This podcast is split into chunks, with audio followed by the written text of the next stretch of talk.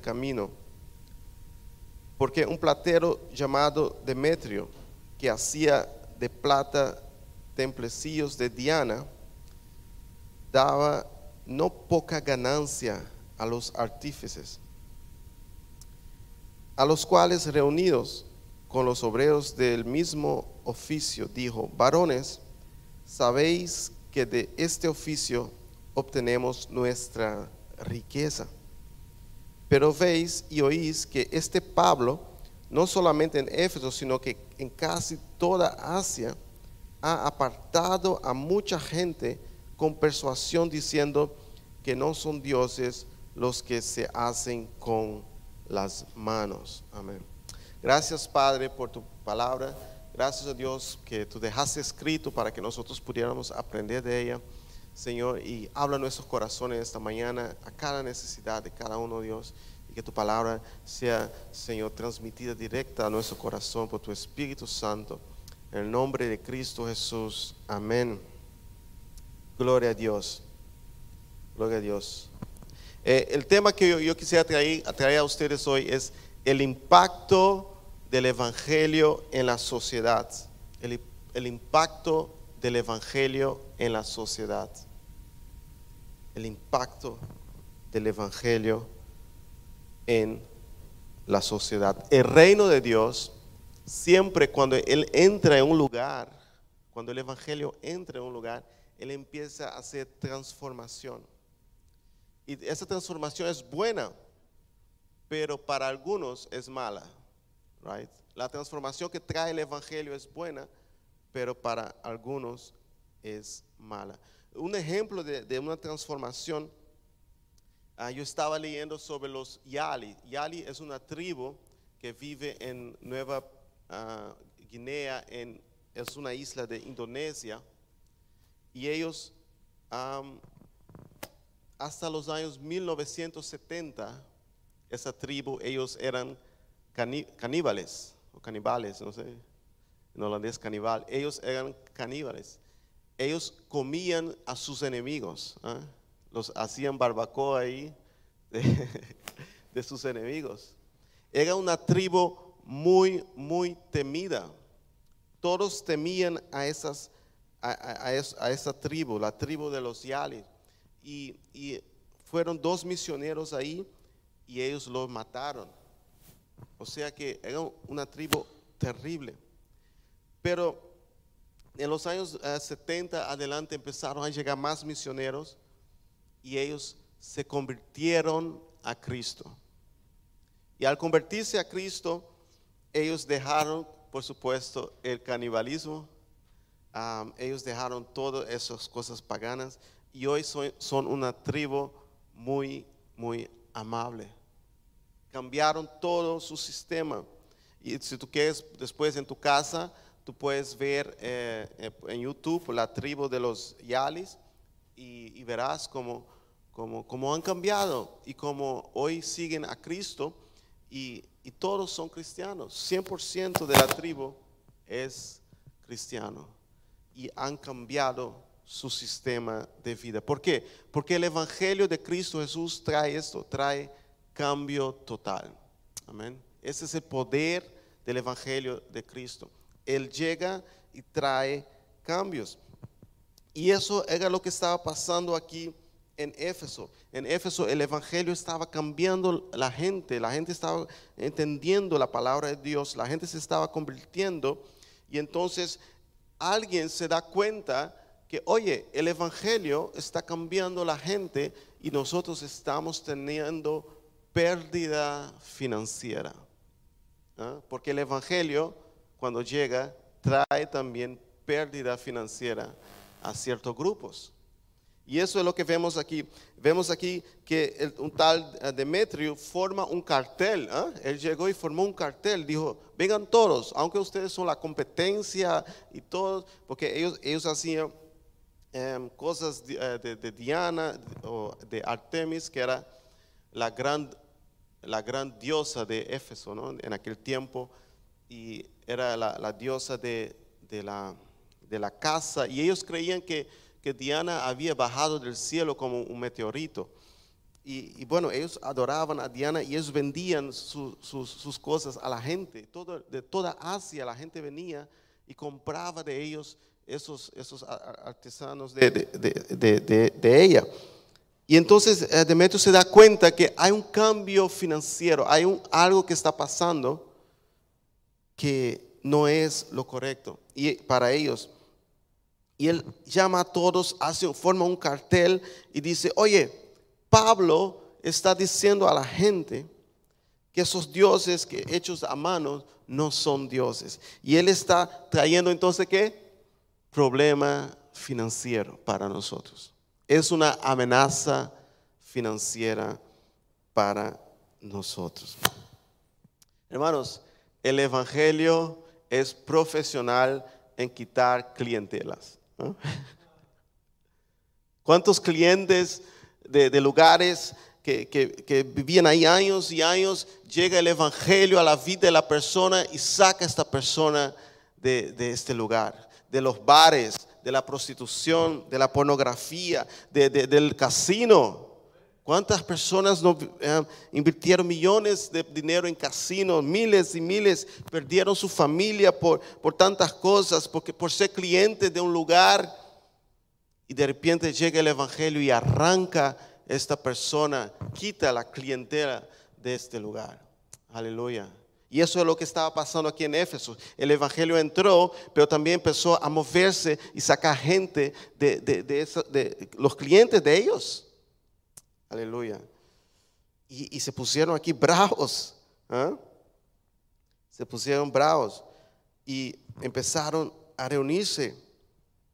Decir que tenemos que hacer algo. Tenemos que hacer algo. Nosotros como cristianos, nosotros ahorramos mucho dinero en realidad, comparando con alguien que vive el mundo pagando, porque no fumamos, no somos dados a, a estar borracho toda- toda- todos los días en el bares, eh, no estamos eh, gastando dinero en todas estas cosas. Entonces, oye, tenemos que ahorrar algo, ¿no? Amén. Aunque hoy en día es difícil ahorrar, ahorrar con tantos gastos, pero hay muchas cosas que antes comprábamos, que antes poníamos nuestro dinero ahí, pero hoy no lo hacemos. Y tampoco el cristiano, cuando entiende el valor que tiene en Cristo, ya no es una persona consumista. ¿ah? También hace eso. Antes las personas que todos los días tenía que comprar algo nuevo, tenía que tener algo nuevo, tenía que salir a comprar, comprar. Llega el Evangelio y dice, oye, tranquilo. No tienes que tener lo más nuevo, no tienes que tener lo mejor todos los días. Tranquilo. Amén. Antes no podía tener nada de segunda mano. Cuando llega el Evangelio, dice, bueno, voy a comprar de segunda mano, no pasa nada. Porque ya su identidad no está en estas cosas más. Amén. Ya si tienen de, primera mano, de segunda mano, no, no le importa más porque sabe quién es en Cristo Jesús, sabe que, que tienen valor en Cristo Jesús. Y entonces ellos, eh, Demetrio aquí se dio cuenta que, que tenía que hacer algo porque el Evangelio estaba quitando sus clientes. Aleluya. Qué bendición, hermanos, cuando el Evangelio empieza a quitar clientes. Aleluya. Quitar los clientes de los bares. Aleluya. Quitar los clientes de las drogas. Gloria a Dios. Quitar los clientes y traerlos a la casa de Dios, a la iglesia, a servir a Cristo. Alabado sea su nombre para siempre. Pero no solamente eso, lo que el Evangelio, no, no solamente le estaba quitando el, los clientes, pero dice aquí en el versículo 27, el versículo 27 dice, Hechos 19, versículo 27, y no solamente hay peligro de que nuestro negocio venga a desacreditarse, sino también que el templo de la gran diosa Diana sea estimado en nada y comience a ser destruida la majestad de aquella a quien venera toda Asia y el mundo entero. Ellos decían, oye, el peligro no es solamente nuestro negocio, el peligro también es nuestra diosa Diana o Artemis.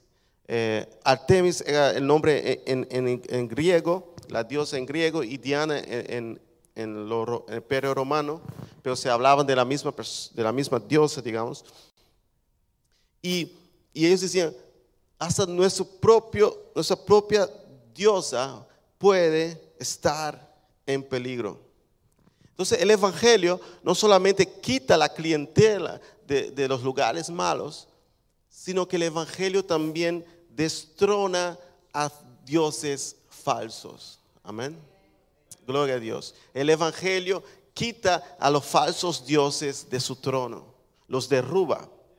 Aleluya. Y eso era, lo que él estaba viendo. Mira, nosotros, nuestro negocio está yendo mal y, la diosa también está empezando a, se quitar de, su lugar. Porque se están convirtiendo la gente. La gente se está dando cuenta que eso es un Dios falso. Aleluya. Aquí ellos tenían el, turismo religioso porque mucha gente venía a Éfeso a ver el templo de Diana y todo eso. Todo eso estaba en peligro. Gloria a Dios. donde, llega el Evangelio, esos falsos dioses tienen que oír. Veamos aquí, uh, segundo de Corintios, capítulo 4, versículo 3 al 6. 3 al 6. Entonces puede poner ahí, Cuellian. Segundo de Corintios, capítulo 4, versículo 3 al 6. Nos dice, pero si nuestro evangelio está aún encubierto entre los que se pierden, está encubierto, en los cuales el Dios de este siglo cegó el entendimiento de los incrédulos para que no les resplandezca la luz del evangelio de la gloria de Dios, el cual es la imagen de Dios. Porque no no nos predicamos a nosotros mismos, sino a Jesucristo como Señor y nosotros como vuestro siervo por amor de Jesús. Porque Dios que mandó que de las tinieblas resplandeciese la luz, es el que resplandeció en nuestros corazones para iluminación del conocimiento de la gloria de Dios en la faz de Jesucristo. Aleluya. Aquí Pablo dice que el Dios de este siglo, el Dios actual, ciega a la gente de ver la gloria de, Dios, de, Jesús. Y en aquel tiempo era Diana la que tenía ciego a los de Éfeso, right? Pero llegó el Evangelio y empezó a quitar este, e, e, e, este velo que, impedía a ellos de ver. Y, y, entonces la gente empezó a convertirse. La gente empezó a ver que Diana era un engaño y era solo cuestión de años hasta que todo Éfeso sería, se volvería a Cristo. El Evangelio entonces llega en una sociedad, llega a nuestra vida y quita los falsos dioses. Amén. ¿Cuántos están contentos por eso? Que ya no somos engañados por falsos dioses, hermanos. Gloria a Dios. Somos iluminados por el Evangelio de Cristo Jesús. Algunos de esos falsos dioses, por ejemplo, algunos que creían los griegos y que aún hoy están activos en la sociedad y hasta mismo a veces en la iglesia como que entran, entran disfrazadamente. Por ejemplo, Afrodita, la, la, diosa de la belleza. Hay gente que son obsesionados con la belleza. Y en el mundo que, actual que vivimos, la gente, una obsesión, una idolatría con la belleza dioses falsos. Porque si sabemos nuestra identidad, si el Evangelio de Dios abrió las cortinas y nos muestra nuestra identidad en Cristo Jesús, la luz de Cristo en nuestro corazón, nosotros nos vestimos bien y, estamos, elegantes, pero no somos obsesionados con la belleza. ¿ah? ¿Cuántos dicen amén? ¿Están quietos? ¿Eh? Gloria a Dios. Ares, el Dios de la guerra ¿eh? Dios de, luchar, de, pelear, de, estar siempre enojado, ¿eh? de estar siempre en contienda. Hay gente que siempre están peleando, con contienda, siempre están con, rabia de alguien. Eso también eh, el Evangelio llega y, ilumina nuestros corazones y tenemos que dejar esos dioses falsos a un lado. Aleluya. Gloria a Dios. Dioniso, el dios del vino, para los griegos era el dios del vino. las celebraciones y el éxtasis, el Evangelio de Dios llega y quita Dionisio de nuestras vidas. ¿Cuántos fueron liberados de Dionisio aquí? Donde antes bebían, se emborrachaban, pero llegó el Evangelio de Dios, el Evangelio de Cristo, que iluminó nuestros corazones y quitó Dionisio de nuestras vidas. Aleluya. Gloria a Dios. El Evangelio destruye a todos los falsos dioses y todos esos espíritus que están tras de ellos. El Evangelio llega y, y- los quita de medio. Amén. Gloria a Dios. Y aquí eso es lo que estaba pasando en Éfeso. Y, y veamos aquí el versículo 28. Si volvemos a Hechos eh, 19, versículo 28 dice, cuando oyeron estas cosas, se llenaron de ira. Bueno, ellos, como ellos creían en, en E- Ares, eh, la ira les vendía seguro. Y gritaron diciendo, grande es Diana de los Efesios. Grande es Diana de los Efesios. Lo que pasaba es que Diana no solamente era la, la diosa de ellos, pero ya hacía parte de su cultura. Era la cultura de ellos ya. El templo en Éfeso, Diana, lo- los rituales, todo ya hacía parte de la cultura. Y hermanos, como hemos visto en el ejemplo de, de la tribu de los Yalis, el Evangelio cuando llega, Él también cambia nuestra cultura. Amén. Él cambia nuestra cultura. No todo, no todo de nuestra cultura es malo, pero las cosas que no, no concuerdan con la palabra de Dios, Él llega cambiando. Y, y eso es lo que, lo, lo que, el poder que tiene el Evangelio. El Evangelio cuando llega, a, por ejemplo, aquellos que, que dicen, no, el, carnaval es mi cultura y yo voy al carnaval sí o sí. El Evangelio llega y dice, "Mm, no, no es así, no tiene que por qué ser así. Amén. Hay aquellos que dicen, no, yo soy machista, mi cultura es una cultura machista. El Evangelio dice, "Mm, tiene que ser hombre, sí, fuerte, pero no tiene que ser machista así como, como piensan ellos. Porque muchas veces ellos piensan machismo es una cosa que, realmente no es. O una cultura de mujeriegos, ¿ah? que el hombre tiene como 10 mujeres y todos están, sí, y hablan y dicen, yo tengo tres amantes, yo tengo dos amantes. Y eso está como en la cultura de la gente. Y el Evangelio llega y dice, oye, ¿qué pasa aquí? No, eso hay que cambiar. Amén.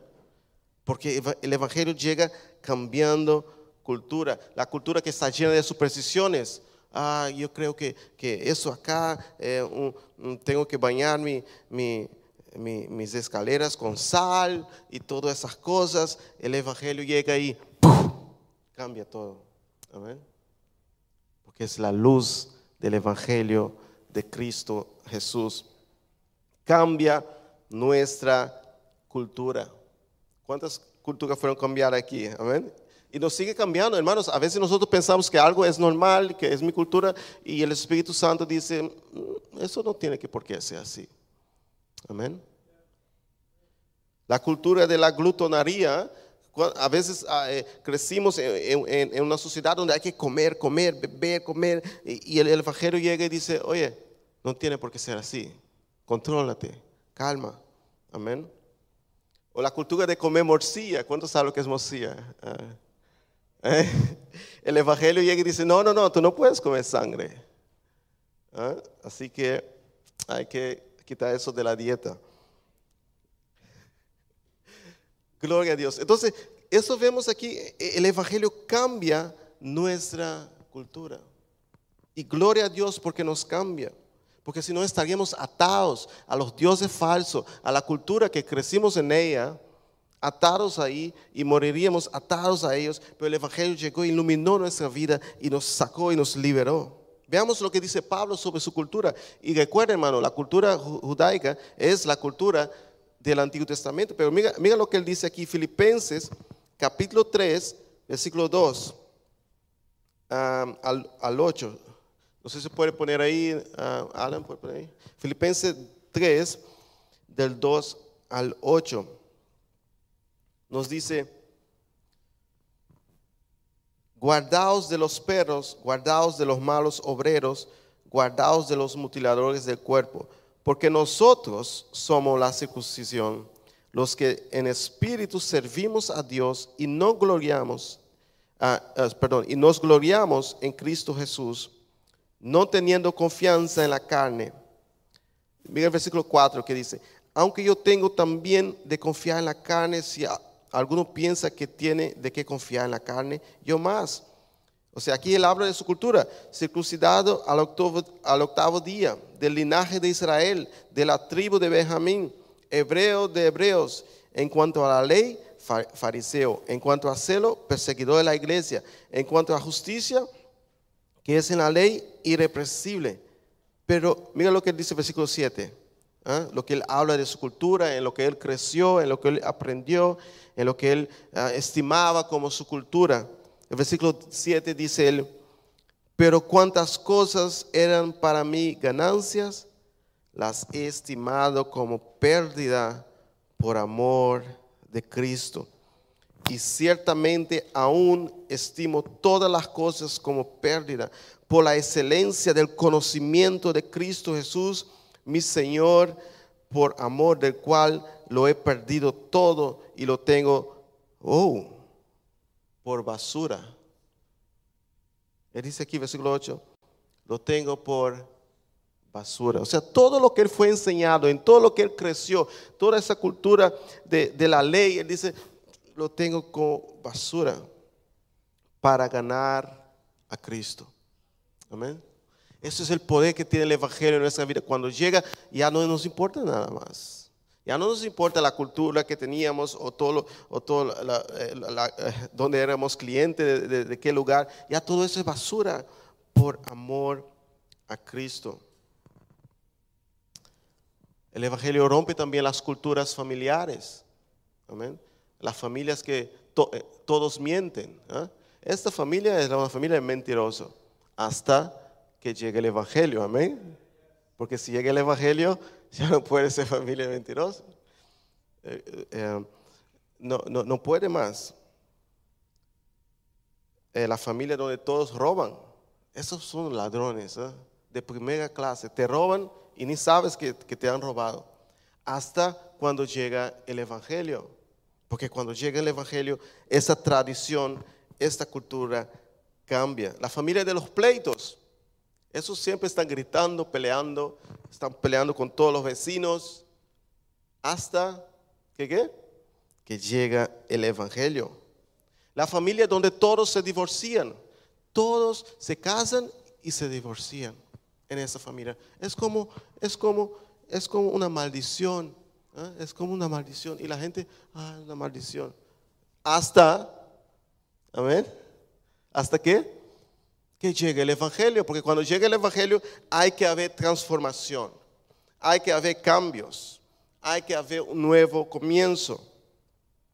Aleluya. ¿Están conmigo en esta mañana? La familia donde todos hablan mal uno del otro. Tú hablas con uno aquí y está hablando mal de uno. Hablas con el otro ahora y está hablando mal de aquel. Todos hablan mal de uno del otro y todo el tiempo se la pasan así hasta que llegue el Evangelio. Amén. No puedes seguir después del Evangelio, eso habla mal uno del otro. Amén, hermanos. Amén. Gloria a Dios. El Evangelio rompe con todo esto. Ese es el poder del Evangelio y eso estamos viendo aquí pasando en el libro de Hechos, donde el Evangelio entró en la ciudad cambiando cultura, quitando los dioses de su lugar. Aleluya trayendo pérdida financiera a los lugares de, los dioses falsos, de la idolatría. Todo estaba cambiando y ellos estaban asustados. ¿Y qué hacían ellos en aquel tiempo cuando habían algo así? Ellos salían a la calle a protestar y alguien tenía que morir o algo porque esa gente era brutal. Salían a, buscar dónde están los cristianos y, salieron a buscar. Y el versículo 29 dice, Hechos 19, 29, y la ciudad se llenó de confusión y, y aún lanzaron al teatro, arrebatando a Gallo, Aristarco, eh, macedonios, compañeros de Pablo, y queriendo Pablo salir al pueblo, los discípulos no le dejaron.